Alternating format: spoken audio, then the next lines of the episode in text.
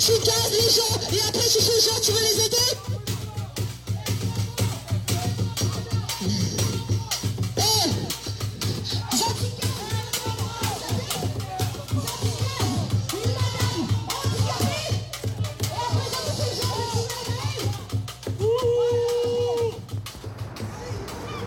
La tempête a emporté tout ce qui faisait obstacle à sa course folle. Maintenant, est-ce qu'on peut éviter de sombrer dans l'éco-anxiété et être dans l'action? Et donc nos luttes d'occupation pour squatter les logements vides contre la gentrification urbaine. Et puis retrouver peut-être aussi l'art de vivre ensemble, l'art de faire commun, l'art de passer du temps ensemble, l'art de la fête. Fait, on passe complètement à côté de, de ce que ça fait au monde euh, d'optimiser. L'enjeu, ça va être de reconstruire. La violence, c'est le mépris envers les populations. C'est le bouffon du pouvoir, quoi. Le principe, c'est de se réapproprier ses moyens de subsistance. On peut relâcher des sangliers sur les terrains de golf des bourgeois. Oui, ça va passer aussi par du sabotage. Là, c'est une grue qui s'est effondrée. Je sentais qu'il se passait quelque chose.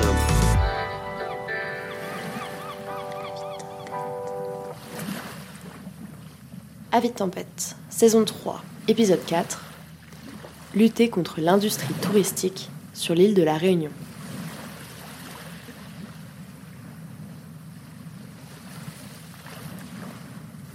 En septembre dernier, une amie d'enfance qui termine ses études de médecine à la Réunion m'a invité à venir la voir quelques semaines.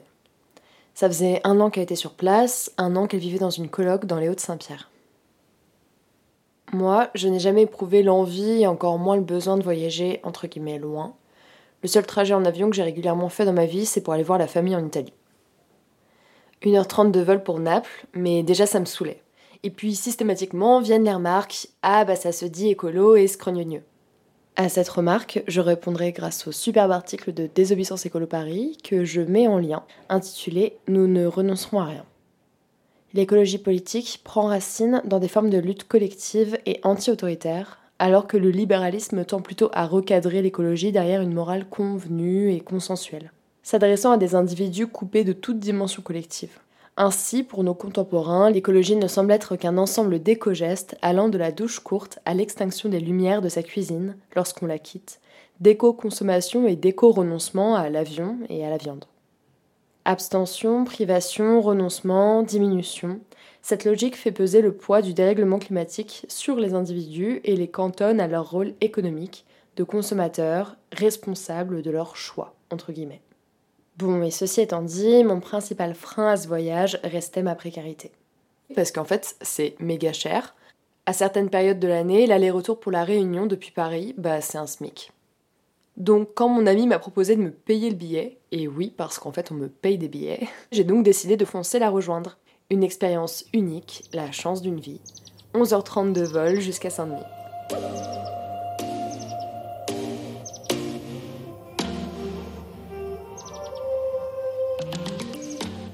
Bonjour à tous, je suis très heureux de vous retrouver au milieu de l'océan Indien sur l'île de la Réunion pour un voyage exceptionnel. Regardez les paysages autour de moi, je suis en face du cirque de Mafat, l'un des trois cirques de l'île, et c'est un paysage extraordinaire. Un voyage sur l'île de la Réunion, c'est la promesse d'une aventure intense, que ça soit sur terre, sous la mer ou dans les airs, bercée, et ce n'est pas pour me déplaire, par une culture créole envoûtante. Alors je vous emmène avec moi pour découvrir l'un des plus beaux terrains de jeu que la nature nous ait offert, l'île de la Réunion. C'est parti. Bon, petit point. La Réunion, c'est une île située dans l'ouest de l'océan Indien, à l'est de l'Afrique, dans l'hémisphère sud. Elle constitue à la fois un département et une région d'outre-mer française. Sa population est de 860 000 habitants, principalement concentrée sur les côtes où se situent les grandes villes. On y relève un taux de chômage élevé, supérieur à celui de la métropole, notamment chez les jeunes. Le premier secteur économique de l'île, aujourd'hui, c'est le tourisme. Avec mon ami qui m'a fait visiter l'île en long en large, on a fait le Maïdo, on a fait un tour de l'île en vélo, on a été voir les couchers et de soleil sur le Piton des Neiges après avoir fait la rando et bivouaqué tout là-haut. Et bien sûr, on s'est baladé pendant trois jours dans le cirque de Mafat. Bref, c'était sublime. Un jour, on va à la plage de Saint-Leu et elle me pointe un bâtiment du doigt. Elle me dit Tu vois, ça, c'est la future maison de la mer. Et tu vois, ces arbres? Bah, ils vont les couper. Bingo. J'ai donc décidé de profiter de l'occasion pour en faire un épisode pour Avis de Tempête. J'ai contacté des militants du coin, Extinction Rébellion, Greenpeace, mais aussi le collectif nous, qui lutte contre la multiplication d'enseignes de fast-food sur l'île de la Réunion. Finalement, on me met en relation avec Christophe, qui lutte contre plusieurs projets d'aménagement sur l'île. Alors, je suis Christophe, euh, j'ai 44 ans et j'habite La Réunion depuis une quinzaine d'années. Je suis un papa de deux grandes filles de 17 et 18 ans. Je passe mon temps maintenant depuis deux ans à essayer de militer contre l'expansion de la tâche urbaine à La Réunion. Alors les projets qui me tiennent à cœur, euh, bah, ça a été euh, depuis deux ans, c'était euh, sur la création d'un centre commercial en plus sur la ville de Saint-Pierre, qui est dans le sud de l'île. J'ai tâché d'empêcher la construction d'une route qui allait desservir ce centre commercial essayer d'empêcher le plus possible les, les, pelles de rentrer et de, et de, venir ravager le petit espace naturel qui était là. En fait, c'était, c'était un des derniers espaces arborés de la ville de Saint-Pierre. Et euh, il est qualifié par les promoteurs euh, euh, municipaux de dent creuse. Une dent creuse, c'est un espace encore végétalisé qui est coincé dans une zone très urbanisée. Et l'objectif maintenant de, des promoteurs, c'est de densifier en fait les espaces urbains et donc de raser tout ce qui reste de, entre guillemets dents creuses. Et donc c'est par ce spot-là que je suis rentré dans la lutte euh, militante. Et de fil en aiguille, en fait, j'ai appris, euh, bah, j'ai cherché les moyens les plus utiles et les plus efficaces de, de, lutter contre ce type de projet. Et il s'est avéré que c'est le juridique qui pèse le plus fort, en fait. Quand on s'attaque au fond des dossiers de demande de permis de construire, et eh ben on se rend compte qu'il y a souvent des, des approximations ou alors des, des décisions qui ne font pas état d'urgence climatique locale. Connaissant le dernier rapport du GIEC qui fait état de la vulnérabilité de l'île, enfin des vulnérabilités des populations en fonction des territoires, il faut savoir que la Réunion, bah, c'est euh, parmi les territoires les plus rapidement impactés par les, effets du changement climatique, parce que c'est une île qui a un héritage colonial avec des grandes distances entre les catégories socioprofessionnelles et euh, les, les événements climatiques extrêmes à savoir des cyclones pour ce qui nous concerne nous, qui risquent d'être de très très grande puissance, a priori, euh, si j'en crois les, prévisions des climatologues, qui risquent de nous impacter à l'horizon 2040. Il faut savoir qu'un cyclone de catégorie 5, c'est des vents de 300 km/h. Tous les bâtiments ici sont construits avec des normes qui permettent de les assurer, mais pour des vents de 200 km/h.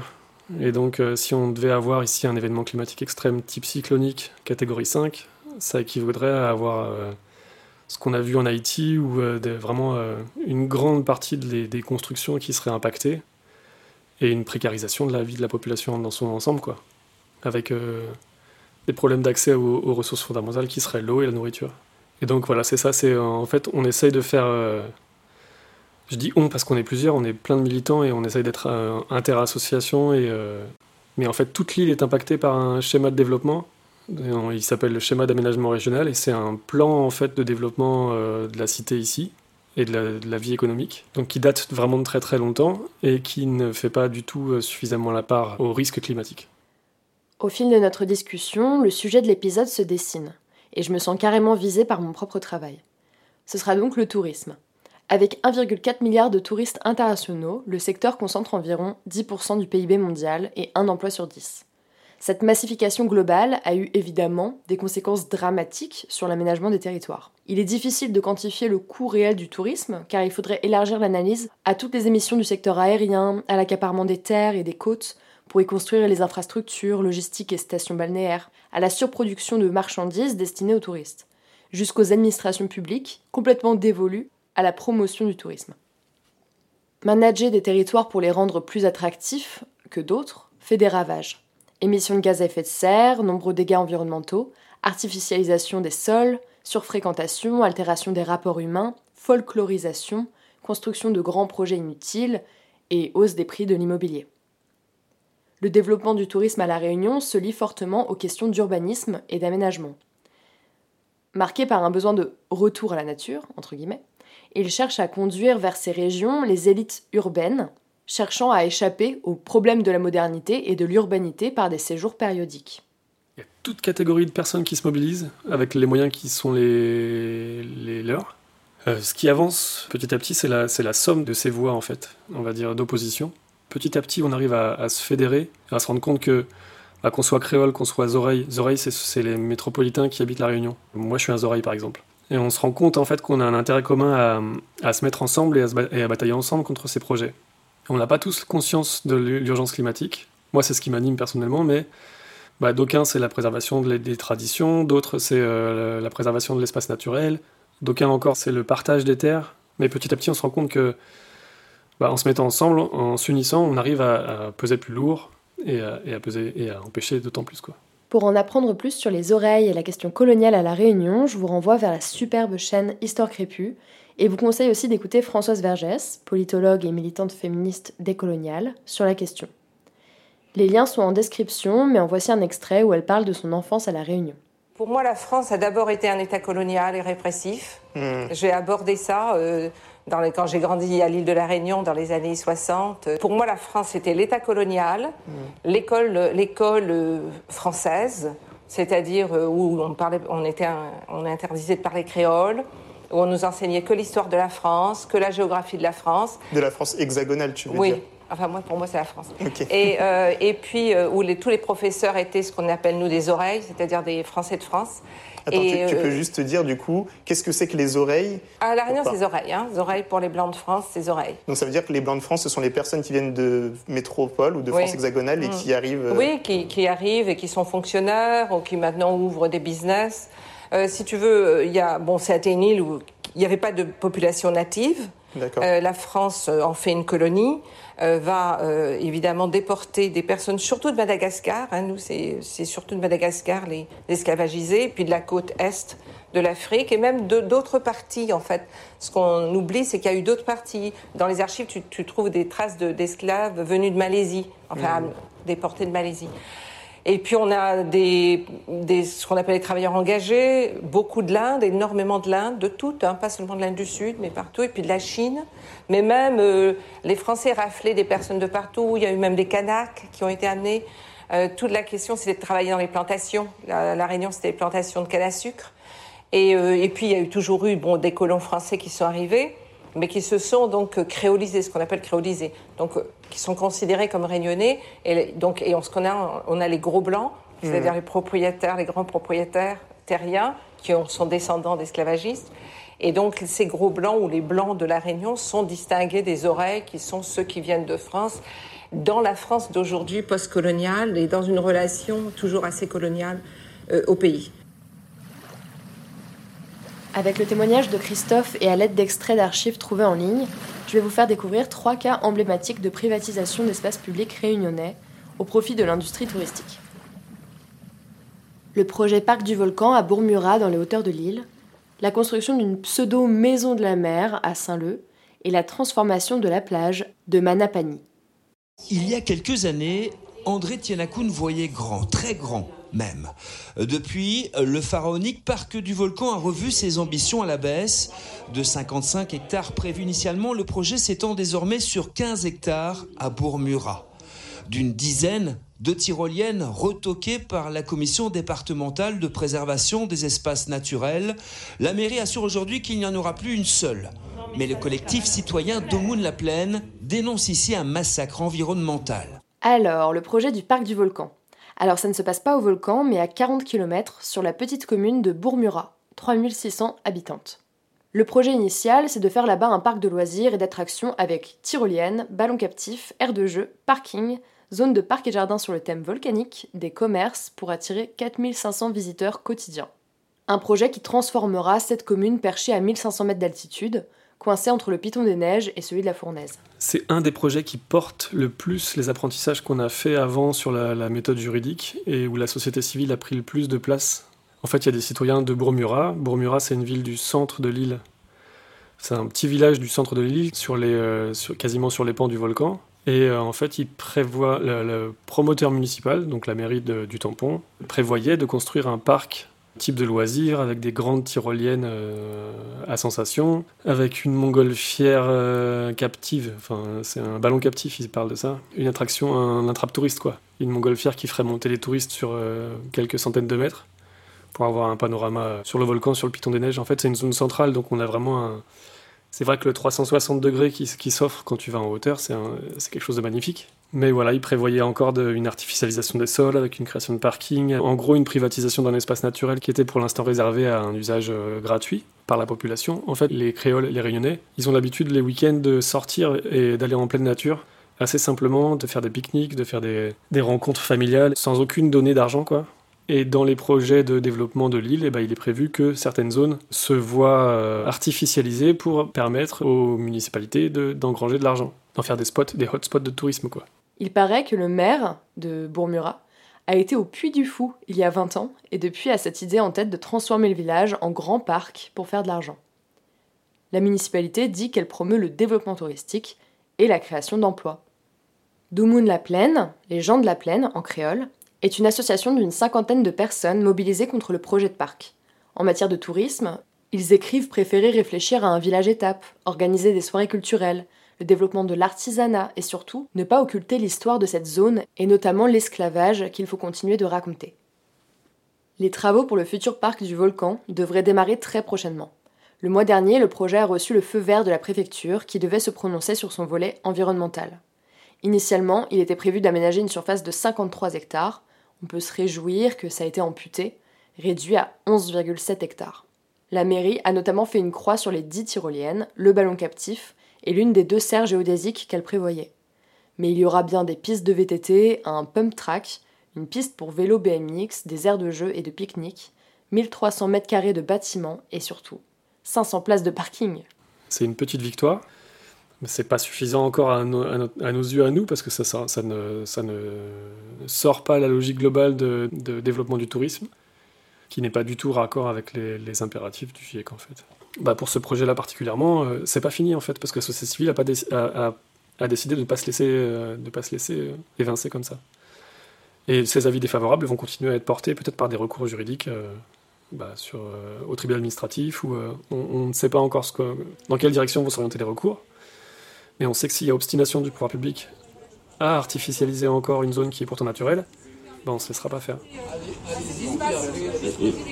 Mais le public aussi est invité. Hein.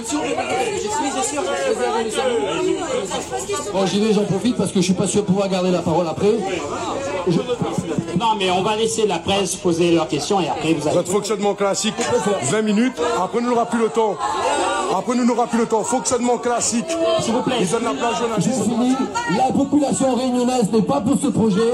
Les Saint-Louisiens sont contre ce projet. Sur Internet, une autre pétition a réuni 7000 signatures.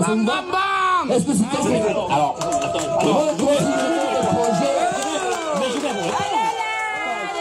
Un matin, pendant mon séjour à La Réunion, je reçois des appels à 7h du mat, encore au lit. Je me lève, en pagaille, et découvre plusieurs messages alarmants de militantes que j'avais contactées pour le podcast.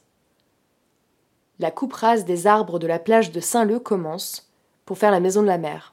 Les opposantes ont besoin de monde sur place. Tranquille Émile Saint-Leu la Réunion Gentrification, en cours la loi française est toujours macro même Remplacement d'un espace créole par un espace oreille bientôt. Remplacement d'un espace chi colon par un espace gros colon. Remplacement d'un espace public par un espace privé. Ça se passe Saint-Lé. Le domaine public maritime, la zone des 50 pas géométriques, a été sacrifié depuis plus de 100 ans à La Réunion. Vous, avez vu la pression urbaine. Il y a des bâtiments partout, il y a des villas partout. L'État, malheureusement, il y a très longtemps, a vendu des parcelles. Maintenant, il faut faire marche arrière. Et les quelques poumons comme celui-là de respiration qui nous restent, ces quelques lieux environnementaux qui sont exceptionnels, il faut les préserver. C'est la priorité de tout le monde. Et moi, c'est du bon sens. C'est du bon sens. Ça a pas l'air d'être du bon sens pour M. Domaine et pour M. Séraphin et pour les élus.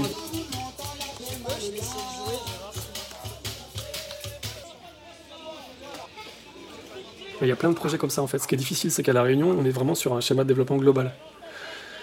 Et du coup, bah, je te parlais de Casabona au début, euh, qui est un centre commercial, et il y a plein, plein de zones sur l'île qui sont impactées par ça, notamment à Saint-Leu, où il y a une maison de la mer qui va se construire, enfin, un bâtiment qui va se construire qui a été euh, appelé maison de la mer, mais qui en fait n'est pas du tout une maison de la mer, puisque ce sera euh, a priori simplement un restaurant et puis une toute petite zone réservée aux pêcheurs. Il prévoit même, dans ce schéma d'aménagement régional, de, mettre en valeur la mer. C'est un schéma de mise en valeur de la mer, ils appellent ça. Et donc, ce serait encore une artificialisation, mais cette fois-ci de l'espace littoral, avec encore euh, la création de, commerces et d'entreprises privées pour permettre d'engranger des sous. Quoi.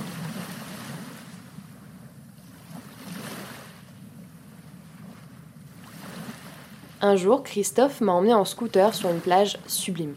Unique fois je me suis baignée pendant mon séjour sur l'île. Autour d'un jus de fruits, j'ai rencontré Tiffaine, du collectif des usagers des jardins de Manapani. Elle milite depuis trois ans en faveur de la réouverture du seul espace vert public du quartier de Manapani, via des manifs, mais aussi des procédures juridiques. Les jardins de Manapani, c'est encore un autre projet de privatisation des plages, avec en prime un hôtel 4 étoiles pour attirer un certain tourisme. Le 13 mai 2020, en sortie de confinement, les riverains tombent sur des panneaux interdits au public, accompagnés d'un arrêté municipal fermant les jardins communaux de Manapani. Le maire avait profité du confinement pour entourer, bétonner l'accès à cet espace du domaine public. Les jardins de Manapani, c'est une petite maison et un grand jardin où les gens venaient pique-niquer. Le pique-nique, c'est une pratique culturelle très forte ici, d'appropriation de l'espace public. Des familles entières venaient s'installer pour un bout de journée et manger ici avec vue sur l'océan. Aujourd'hui, cet espace devrait devenir une sorte de restaurant pour les touristes. Le 21 septembre 2020, la mairie abat les arbres, lieu d'habitation du gecko vert de Manapani, une espèce en voie d'extinction. J'en ai vu plein des geckos là-bas, c'est des petits lézards tout verts, trop jolis. Puis, un mur immense sera construit fermant l'accès des jardins côté bassin. Il y a eu une grosse mobilisation ici. Une pétition a tourné et récolté des milliers de signatures. Des militantes du collectif des usagers des jardins de Manapani, après le confinement, sont venues occuper plusieurs dimanches cet espace, organiser des pique-niques sauvages pendant plusieurs semaines jusqu'au jour où ils ont envoyé des gendarmes, qui ne venaient d'ailleurs pas du coin. La manifestation hebdomadaire est alors sévèrement réprimée alors que des enfants y participaient. Des gaz lacrymaux sont lancés, inondant la plage. En essayant de quitter Manapani, je fais quelques pas vers la route pour faire du stop. Et je tombe sur un gros panneau. Permis de construire, hôtel 4 étoiles avec spa. Sur un magnifique champ en friche peuplé d'oiseaux. Une vue imprenable sur la côte, sa falaise. Tu entends le vent et ça sent même le sel.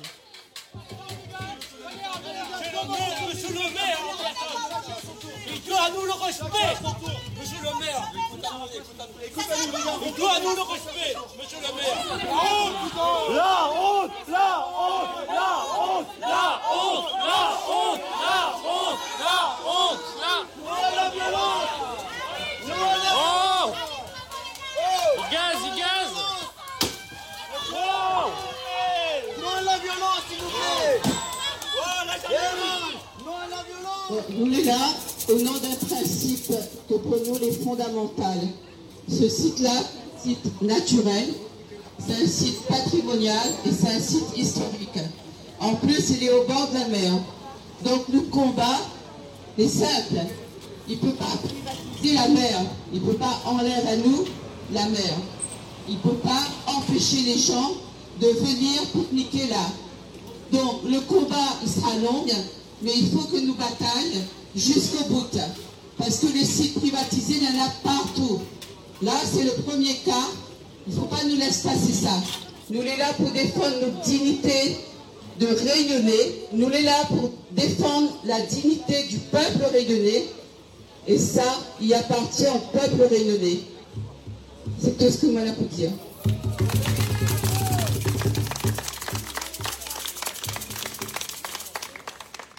Il y a euh, sur Manapani, donc encore plus dans le sud de l'île, euh, un hôtel 4 étoiles qui est censé voir le jour, euh, en lieu et place d'un lieu très typique et très familial encore, en bord de mer.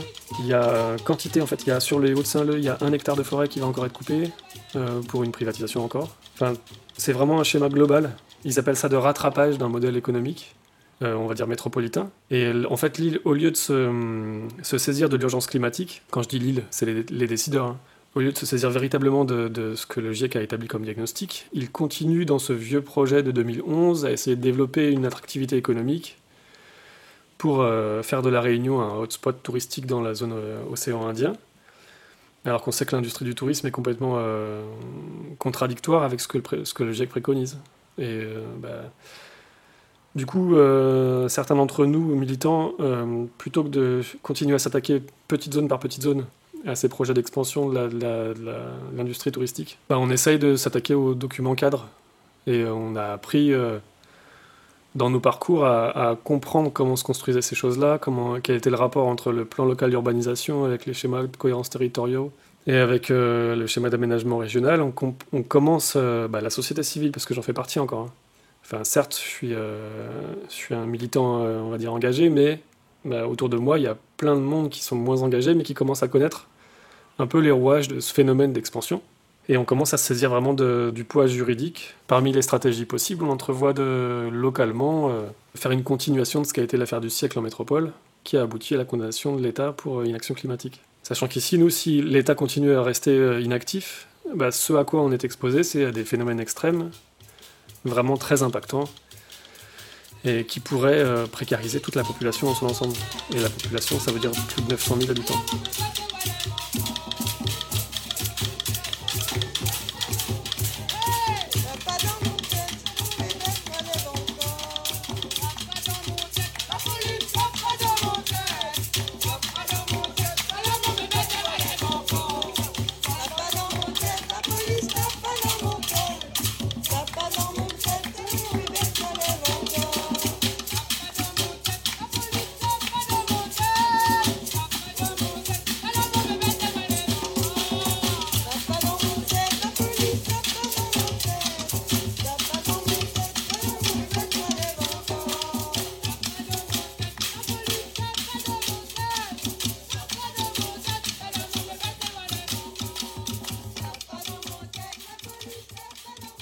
Entend énormément parler de tourisme durable, voire de tourisme vert, c'est-à-dire de concilier croissance économique, consommation touristique de la nature, préservation des écosystèmes et respect des modes de vie locaux, ce que l'on retrouvait déjà dans la création des parcs nationaux en France.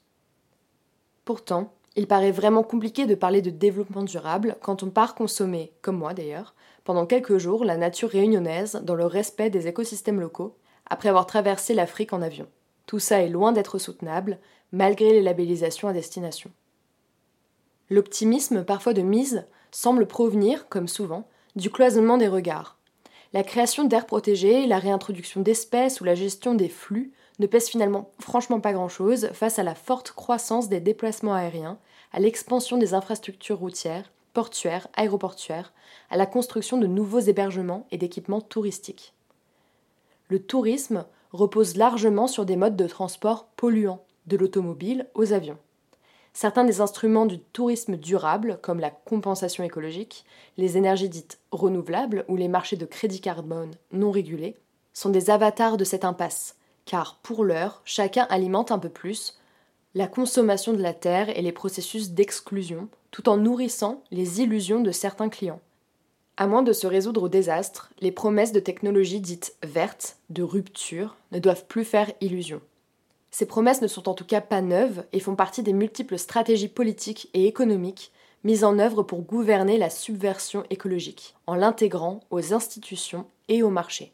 Ils essayent de mettre en valeur leurs projets d'artificialisation en prétendant compenser chacune des artificialisations qu'ils vont créer et en prétendant mettre en avant les qualités intrinsèques de l'île. Par exemple, sur le parc du volcan, ils prévoyaient de créer des serres géodésiques dans lesquels euh, ils allaient mettre toute la végétation euh, endémique de l'île. L'île, c'est comme une petite montagne qui sort de, l'eau et euh, du fait de sa nature géologique, en fait, elle a, quantité de, de microclimats et quantité de situations, en fait, de zones plus ou moins propices à l'expansion végétale.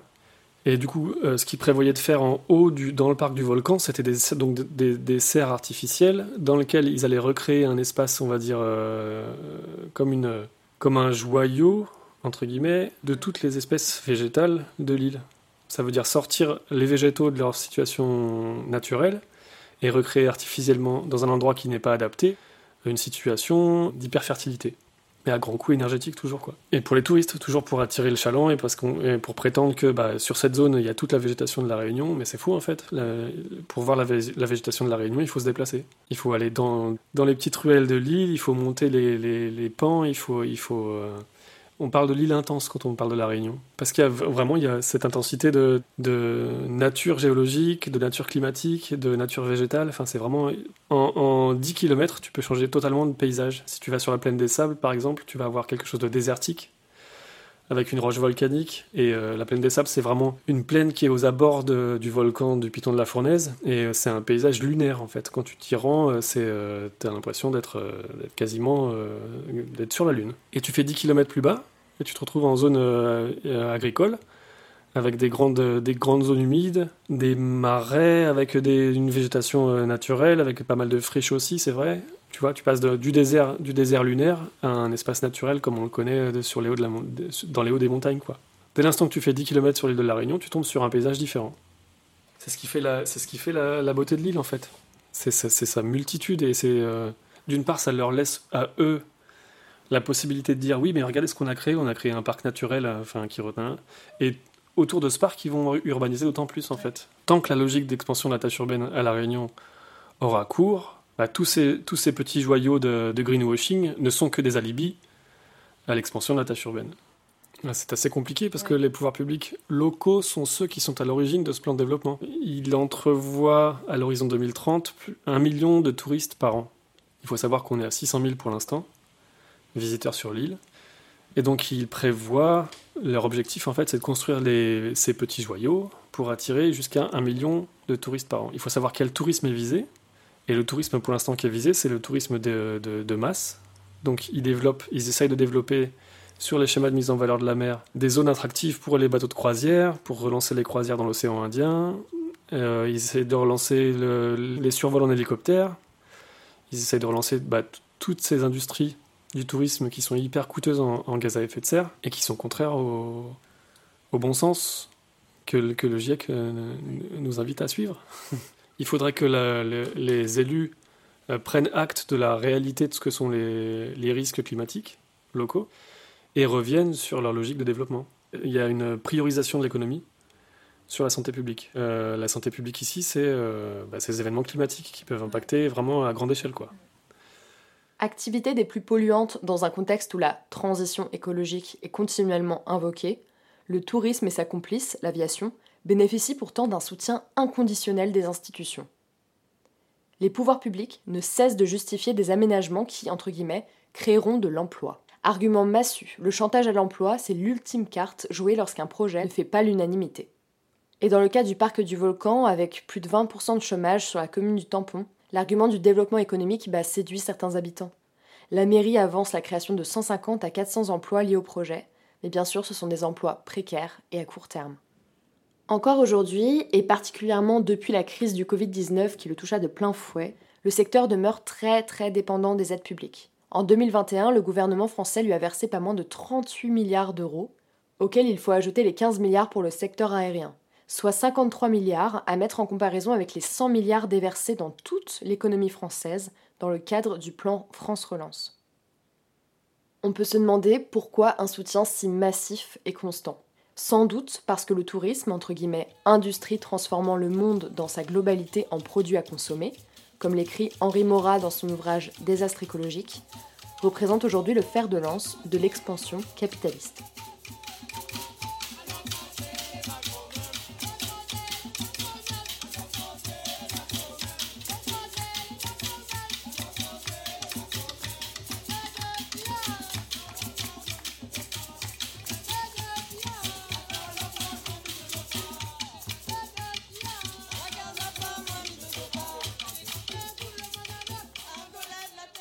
Le tourisme divers ou de masse détruit territoires et rapports sociaux. Il transforme tout en marchandises, en produits à consommer. Aujourd'hui, comme l'ensemble des activités capitalistes, il se trouve dans un mur écologique. Le climat se dérègle et se réchauffe, les océans s'acidifient, se réchauffent, se dilatent, la cryosphère se délite. La biodiversité subit un effondrement tel que l'on parle de sixième extinction. Le désastre n'est plus pour demain, il a commencé. Au sens figuré comme au sens propre, la planète brûle. Le tourisme n'en est bien sûr pas la première cause, mais il est un protagoniste important. Agent de transformation et de marchandisation de la nature, il participe aussi de la promotion d'une mobilité excessive. Et en même temps, de la valorisation culturelle de l'environnement pour lui-même et de l'apparition d'une certaine conscience écolo. Nos passions touristiques, construites, héritées, transformées, s'articulent en partie à un besoin de nature face entre guillemets à la modernisation et à l'artificialisation croissante des vies et des milieux. Et c'est précisément sur ce point que j'aimerais conclure cet épisode, car à l'annonce de mon départ pour la Réunion, ma famille, mes proches m'ont unanimement envié, exprimé quelle chance j'avais, et combien cela me ferait un bien fou. Du bien alors que j'allais mal, du bien parce que je m'extirpais d'un quotidien et d'une métropole parisienne, souvent étouffante. Le tourisme n'est pas seulement un service, il se fait aussi l'industrie de l'émotion paysagère et du ressourcement auprès d'une nature qui s'en trouve alors transformée. Il n'a pas seulement la capacité de créer infiniment de valeur à partir de toute chose, il dispose également du pouvoir de faire rêver les travailleurs, travailleuses de tous horizons, de capter leur temps libre et leurs économies, mais aussi de les rendre plus aptes à reprendre le travail ensuite. Est-ce que, par le désir de consommation qu'il suscite, le tourisme n'est pas l'un des moteurs culturels de la croissance économique contemporaine, entretenu par l'espoir de gagner toujours plus d'argent pour dégager les revenus permettant de consommer, de se régénérer, de s'épanouir et de se distinguer. Il y a donc un enjeu à s'en prendre au puissant imaginaire que l'industrie touristique véhicule et au mode de vie qu'elle induit. Devant la catastrophe écologique, de plus en plus d'écologistes de salon appellent à renoncer. Renoncer à prendre l'avion, renoncer à la viande, etc. Cette écologie du renoncement ressemble un peu trop à de la résignation. Au fond, on ne renonce qu'à ce qu'on aime. Mais aime-t-on vraiment ce monde et le mode de vie qu'il nous impose? Si oui, il nous faut collectivement travailler à créer du désir dans la possibilité de voyager autrement. Loin d'être opposé à toute forme de voyage, moi-même j'adore ça, J'espère que le tourisme de demain sera relocalisé drastiquement, passera par des mobilités douces et des séjours bien plus longs, qu'il sera source de transmission d'histoire, de mémoire et de savoir, de rencontres des individus et d'échanges entre les peuples. J'ajouterai un petit abat les frontières au passage. Merci pour votre écoute, à très bientôt